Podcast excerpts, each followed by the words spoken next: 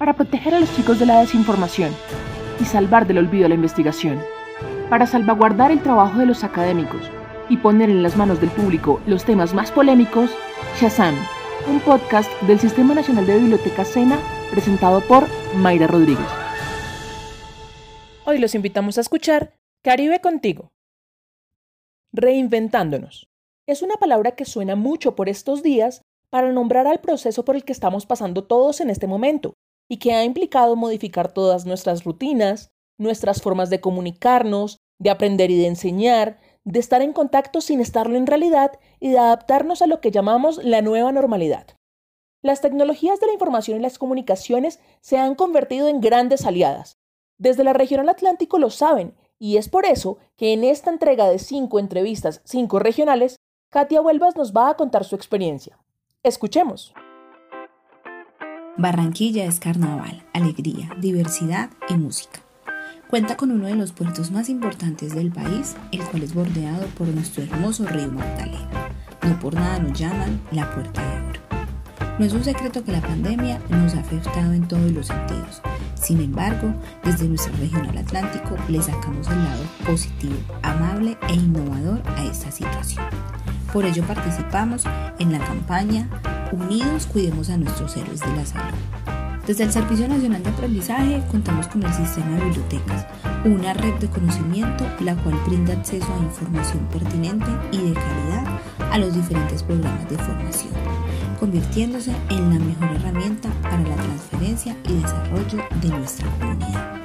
No ha sido fácil trabajar desde la virtualidad, en realidad, es difícil pensar en una biblioteca sin aprendices e instructores, los cuales hacen que nuestro trabajo esté lleno de retos cada día. La biblioteca es un lugar de encuentro entre la información, la inclusión, la cultura y la educación. Esta es la llave para tener una formación de calidad. Desde las bibliotecas de la región al Atlántico hemos tomado este tiempo de pandemia como la oportunidad de fortalecer lazos y de reinventarnos por esto hemos implementado varias iniciativas para el acercamiento y uso de los servicios de la biblioteca. Es aquí donde nos planteamos una estrategia en la cual lográramos llegar a la comunidad SENA. Fue aquí donde el programa SENA al aire nos invita a participar con contenido de los servicios de las bibliotecas. Después de pensarlo mucho, decidimos llamar a nuestra iniciativa Cápsulas Informativas las cápsulas informativas surgen de la necesidad de acercar a nuestros aprendices, instructores y personal administrativo a la biblioteca, brindando toda la información de nuestros servicios básicos y especializados que éstas ofrecen. En las cápsulas informativas brindamos información de los talleres como acceso y uso de la información en las bases de datos, asesoría y orientación en búsquedas de información, elaboración de bibliografías y alertas bibliográficas, también les contamos a la comunidad SENA de los servicios especializados como asesorías en proyectos formativos y consultorías en normas APA. La segunda estrategia que realizamos son los recomendados literarios, en los cuales motivamos a los aprendices e instructores a consultar las bases de datos, las cuales nos brindan un sinnúmero de posibilidades, entre libros digitales, audiolibros, documentales, películas, revistas, videos, tesis, leyes y mapas. La tercera estrategia que realizamos se llama pausas activas literarias. Esta fomenta el acercamiento a la lectura desde poemas, cuentos cortos y microrelatos. Es una manera diferente de aprender términos y favorecer la comprensión lectora de nuestra comunidad SENA. Desde las bibliotecas de la región al Atlántico reiteramos nuestro apoyo a los aprendices en su formación brindando información pertinente, obteniendo como resultado profesionales de calidad. Recuerda que la biblioteca está a un clic de distancia. Por último, los invitamos a ser parte de esta familia, la cual trabaja cada día por mejorar y brindar servicios de calidad. Me despido dejándoles esta frase. Una biblioteca no es un lujo, sino una de las necesidades de la vida. De Henry Ward.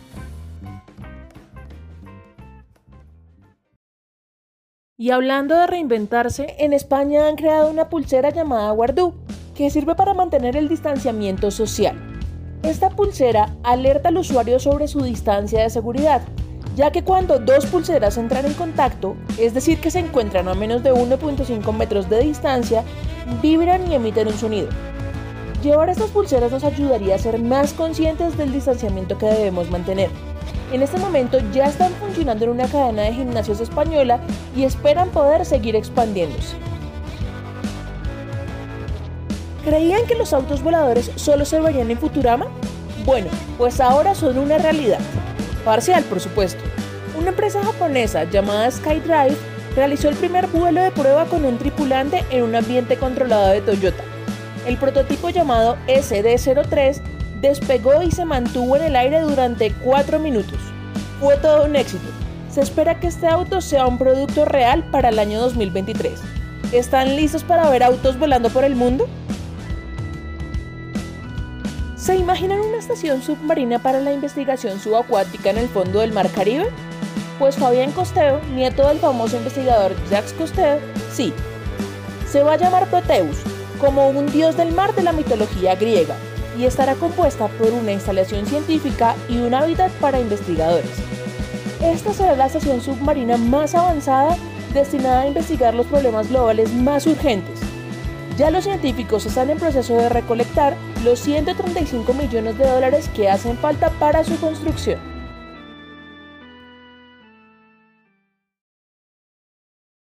¿Han escuchado hablar de Charles Nodier? Fue un bibliotecario y escritor francés, autor de nuestra escalofriante historia de hoy, Caroline. Preparen sus oídos y sentidos para el cuento que viene a continuación. Una joven de 18 años llamada Caroline inspiró la más violenta pasión a un hombre de edad madura. Y como los 51 es, según se dice, más enamoradizo que a los 20, aunque con menos medios para complacer, el herrumbroso pretendiente asediaba sin cesar a Caroline, que estaba lejos de corresponder a sus sentimientos. Pero esta muchacha cometió el más imperdonable de los errores, ponerle en ridículo y atormentarle, cuando debería haberse contentado con alejarse de él con frialdad y decencia. Al cabo de tres años de perseverancia por una parte y de malos tratos por la otra, el infortunado amante sucumbió a una enfermedad de la que aquel funesto amor fue en gran parte el origen. Sintiendo cercano su fin, solicitó como último deseo que se dignase al menos a ir a recibir su eterno adiós. La joven rechazó tajantemente este ruego una de sus amigas que estaba presente le dijo amablemente que haría bien en conceder este triste consuelo a un infeliz que moría por y para ella. Sus consejos fueron inútiles. Vinieron por segunda vez a hacerle el mismo ruego, añadiendo que el enfermo solicitaba ver a más por el interés de ella que por el suyo propio. Pero este segundo mensaje no corrió mejor suerte que el primero. La amiga de Caroline, indignada por esta dureza hacia un moribundo, la acusó con más energía y le reprochó su coquetería y malos procedimientos hacia un hombre a quien al menos podía ofrecer un instante de piedad como expiación. Cansada de tales impertinencias, consintió finalmente de muy mala gana y dijo, Vamos, llévame a casa de tu protegido, pero solo estaremos un momento, te lo advierto, no me gustan ni los moribundos ni los muertos. Las dos amigas partieron finalmente. El moribundo, al ver entrar a Caroline, hizo un último esfuerzo y tomó la palabra con voz apagada. Ya no hay tiempo, señorita, dijo. Me habéis negado con crueldad la dicha de veros cuando os lo he rogado. Solo deseaba perdonaros mi muerte. A partir de ahora me veréis más a menudo que en el pasado. Recordad solamente que habéis tardado tres años en llevarme dolorosamente a la tumba. Adiós, señorita. Hasta esta noche. Al acabar de decir estas palabras que le costó un trabajo infinito pronunciar, expiró. Caroline, presa del horror, huyó precipitadamente. Su amiga usó todos los medios posibles para calmar su extrema agitación. Le suplicó que pasara la noche con ella. Dispusieron otra cama en la misma habitación dejaron los candelabros encendidos y las dos amigas, como no podían dormir, estuvieron mucho tiempo hablando entre ellas. De repente, hacia la medianoche, las luces se apagaron por sí solas. Caroline exclamó con terror. Ya está aquí, ya está aquí. Su amiga, que solo oye ahogados suspiros seguidos de un profundo silencio, reúne sus fuerzas y llama arrebatadamente. Acude la gente de la casa, intentan encender los candelabros, pero es inútil. Al cabo de un cuarto de hora que transcurre en medio de mortales angustias, suena el reloj.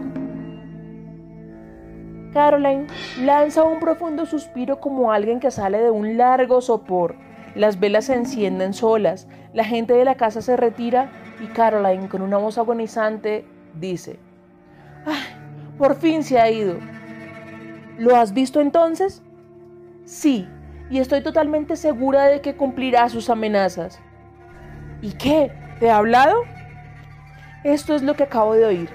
Durante tres años vendré todas las noches a pasar un cuarto de hora con vos. Por lo demás, estad tranquila. No os haré ningún daño.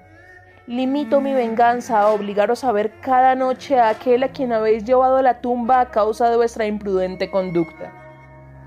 La amiga, que no sentía mucha curiosidad por ver repetirse la misma escena, se negó a pasar las noches siguientes con Caroline, quien le reprochó que la abandonase a un vampiro.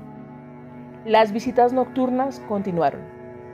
Bella, rica, dueña de sus acciones y con 21 años, Caroline quiso casarse con la esperanza de alejar al fantasma, pero el rumor de las apariciones hizo desistir a los pretendientes.